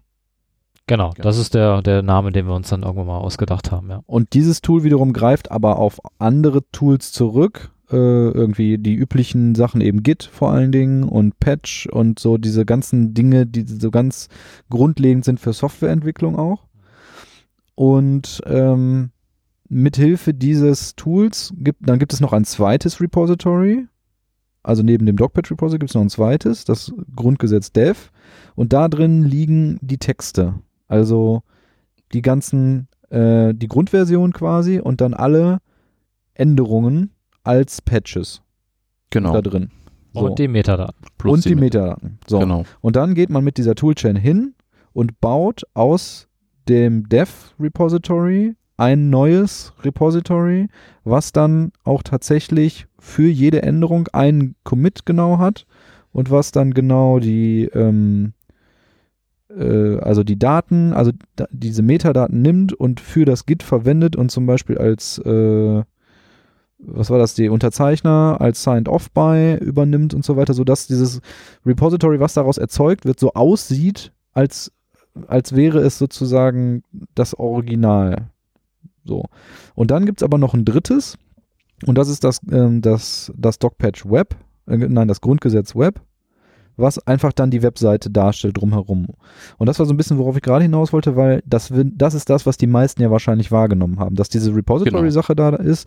Das wird, wird sozusagen die große Masse an Menschen gar nicht so mitgekriegt haben, sondern ihr habt es ja halt auch noch, was ja so wichtig war, um überhaupt diesen Bass zu erzeugen, eben schön aufbereitet. Und bei dieser Aufbereitung gibt es eben ganz oben so eine so eine Zeitleiste, wo man halt wirklich schön sehen kann, wo, sich das knubbelt quasi, wo sich Änderungen knubbeln und welche wo sind, wo man, also die interaktiv ist, wo man drin rumklicken kann und so ein bisschen rumspielen kann quasi, durchblättern kann.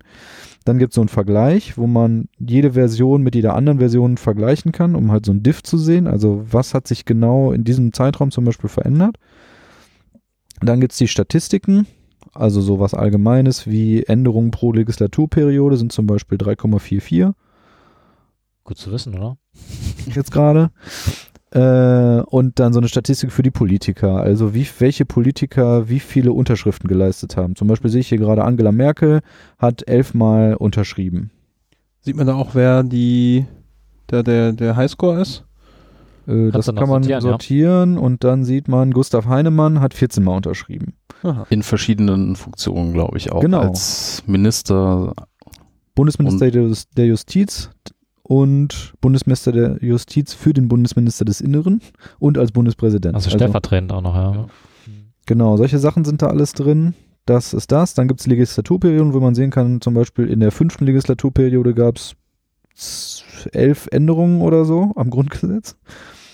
Krass. Ja, innerhalb von vier Jahren haben sie mal gearbeitet. ich, äh, spannend, wenn wir gerade diese Grafik hier, hier sehen, äh, dass zum Beispiel in der fünften dann so vor allen Dingen im Vergleich zur achten und neunten super viel los ist. Wo ist der überhaupt Ausschlag? In der achten und neunten ist null, würde ich sagen. Oh ja. Und in der 15. auch, aber wie gesagt, in der fünften äh, Legislaturperiode irgendwie Ja, elf ich, Änderungen. ja, meine, schaut euch mal das Jahr an. wir, Jahre an, ähm, in denen das passiert ist. Da wir kommen ja bestimmt später nochmal so zum Ausblick. Äh, da sieht man ja jetzt schon, dass es wahrscheinlich spannend wäre, da mal zu gucken, was genau eigentlich in diesen Jahren ähm, Genau. gesamtgeschichtlich los gewesen ist und das auch nochmal mit rein, reinpackt. Äh, ich habe die leichte Befürchtung, dass das meine Aufgabe ist.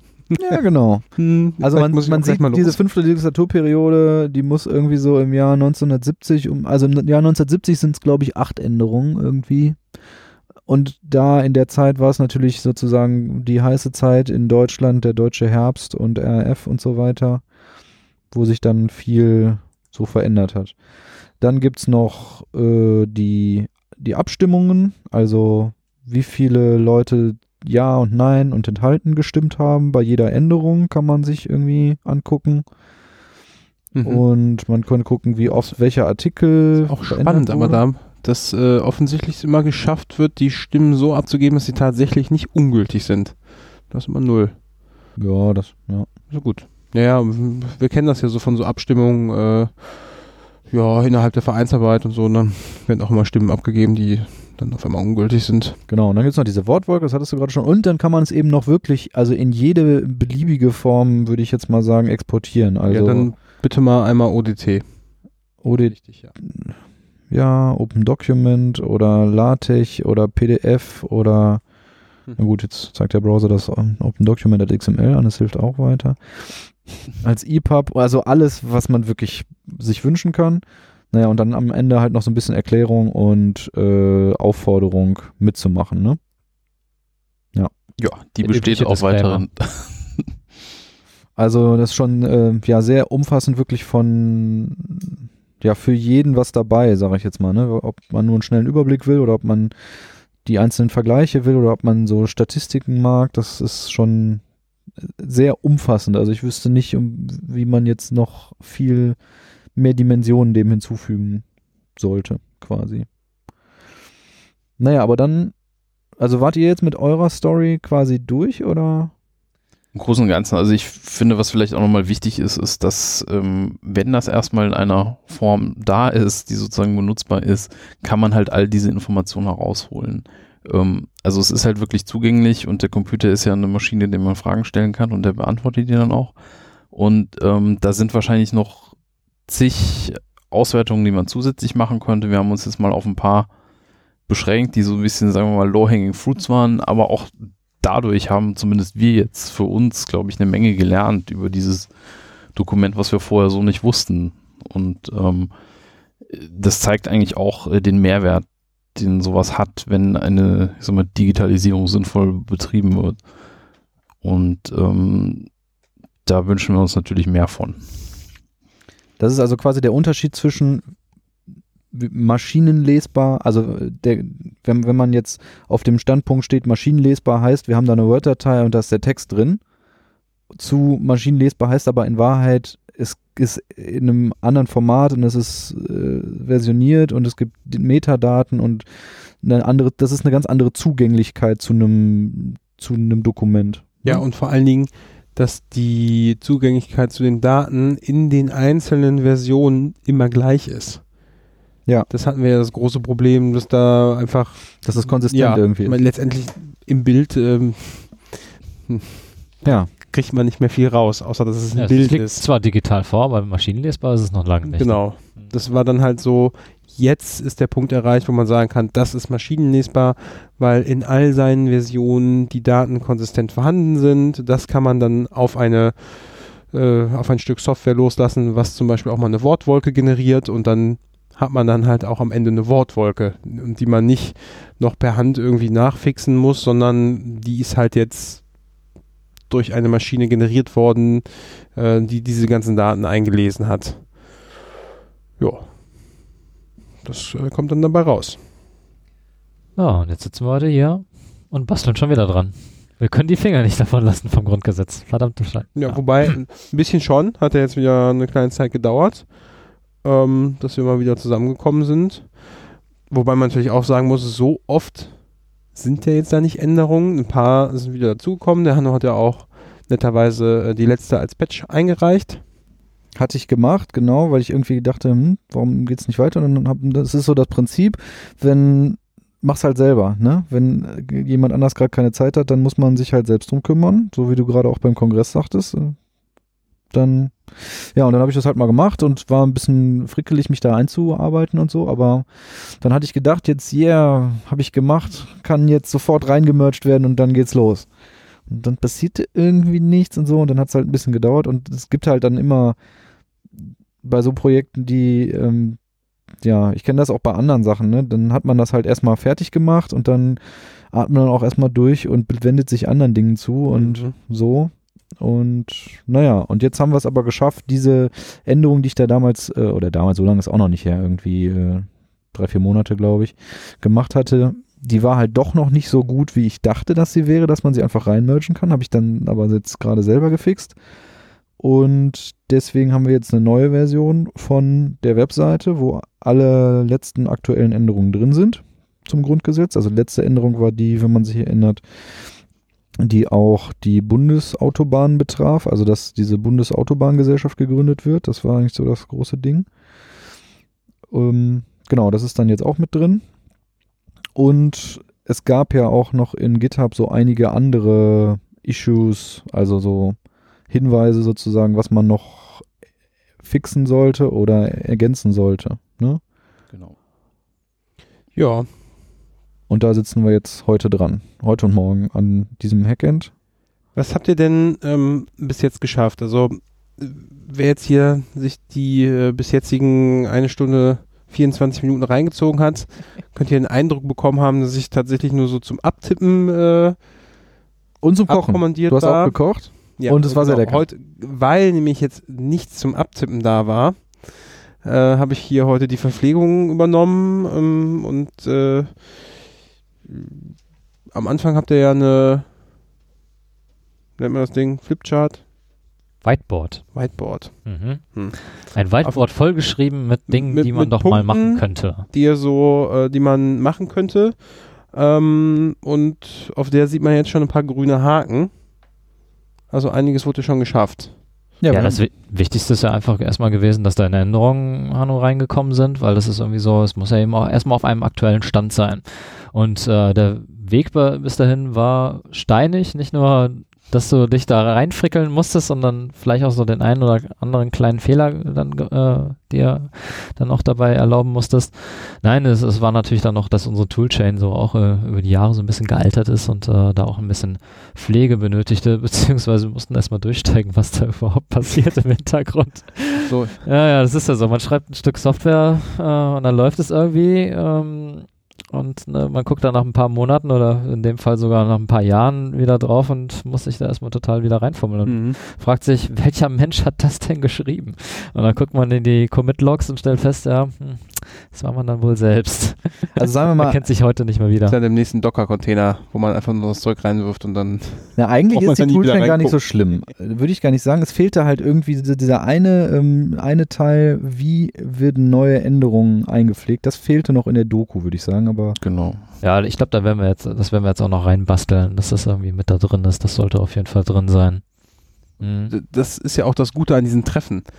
Ähm, das geht ja dann nochmal deutlich schneller, wenn Leute dabei sind, die einem da schnell weiterhelfen können für so kleine Details, wo man selber Ewigkeiten verbraucht. ja, klar. Aber wir haben noch natürlich noch mehr von. Wir sind ja jetzt auch hier nicht zu viert, äh, sondern sind noch viele Leute, die mit hier sitzen äh, und hier verteilt sind. Zum Beispiel der Schnitzel, der auch schon damals ähm, schon tatkräftig mitgeholfen hat, äh, da die Änderungen alle einzupflegen. Und der kümmert sich jetzt gerade darum, dass er an der Webseite da, dass er unsere Webseite ein bisschen renoviert. Nämlich auch die äh, verwendet ja massivst äh, irgendwelche Li äh, Libraries äh, zur Richtung JavaScript, die mal, mal wieder aktualisiert werden könnten.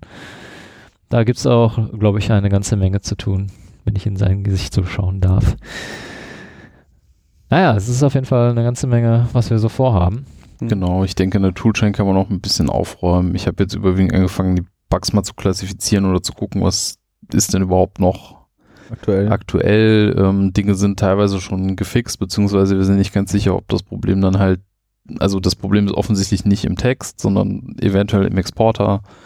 Da muss man dann, glaube ich, auch nochmal gucken, ob das dann in den neu generierten ähm, Ausgabeformaten immer noch besteht und so weiter. Also erstmal gucken, was ist denn irgendwie schon gefixt oder in welchem Zustand ist der Bug und dann hoffentlich nach und nach die mal zu schließen. Ein paar werden wahrscheinlich nicht so einfach zu schließen sein.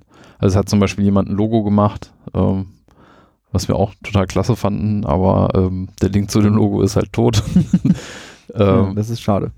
es hat auch niemand mehr eine Kopie. Äh, insofern ähm, weiß ich nicht genau, ob da noch mehr jemand antwortet oder ob wir das einfach zumachen müssen. Das sind alles so Sachen, da Mhm. ist jetzt noch ein bisschen was los. Ansonsten, Ja, auch ein krasser Hack ist da mit dabei, nämlich äh, wenn wir jetzt so ein Git-Repo eben vor uns haben, ähm, gibt es ja dann auch diese Commit-Messages und natürlich dann noch immer einen Autoren, einen Committer, ein Datum, wann es eben committed worden ist. Und das sind, äh, da ist natürlich irgendwie schön, wenn man das so realitätsnah wie möglich irgendwie halten könnte, dass man tatsächlich noch die ursprünglichen Daten, Datumsangaben dann eben mit, mit reinbringt. Und das ist äh, bei Git gar nicht so einfach, weil Git ist jetzt auch erst ein paar Jährchen alt. Äh, also für Software ist es schon relativ alt, natürlich, klar. Aber damals in den 40ern gab es eben Versionskontrollsysteme noch nicht. Also ähm, ist es dann auch äh, schwierig, da irgendwie die Commit-Dates richtig zu setzen. Also Git fängt da beispielsweise jetzt bei den äh, Benutzer eben den, die äh, Unix Timestamp, der mit dem 01.01.1970 erst beginnt. Also wir müssen hier tatsächlich negative Timestamps mit reinbringen. Aber der Ex, ähm, der hat es äh, anscheinend geschafft äh, und wir werden uns gleich nach diesem Podcast das Ergebnis mal ein bisschen näher anschauen. Das scheint ja sehr spannend zu sein. Zurück in die Zukunft. Negative Timestamps. Mhm. Großartig. Muss auch sein. Und ein bisschen Verwaltung ist auch gemacht, ne? Also die Repos umgezogen auf die Chaospod, ins Chaospod GitHub Account, Dings, Organization.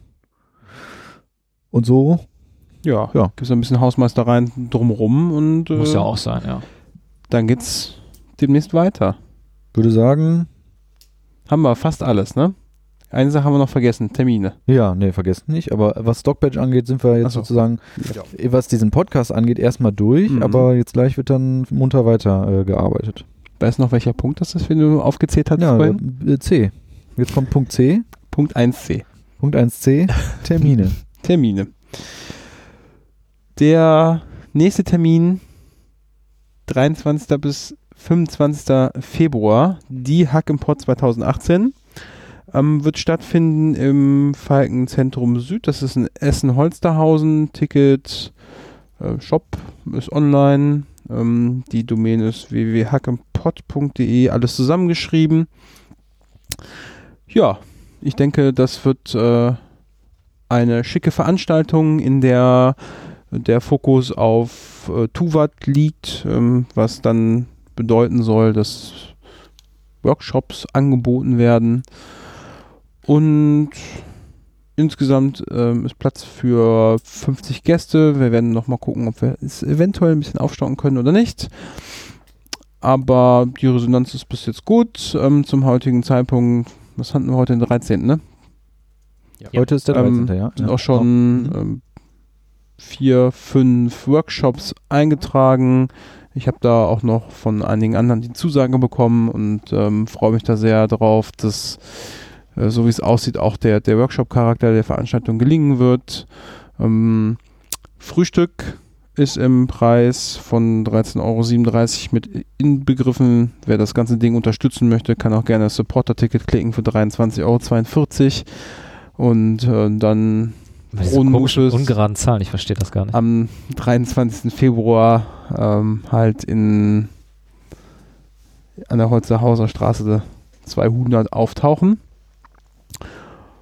Ja, das wird die, die erste Iteration unserer ähm, Clubveranstaltung sein, die nicht hier in unseren Clubräumen stattfindet. Dafür ist es einfach, auch wenn es 50 vielleicht zu einem Kongress, wo 15.000 gewesen sind, irgendwie Pico-mäßig sich anhört, ist das für unsere Clubräume zu klein geworden. Und äh, ja, dass sich irgendwie unsere, wie soll man sagen, unser Ruf hat sich so ein bisschen rumgesprochen und am äh, Veranstaltungsort haben wir auch schon Programm für die Jugend angeboten.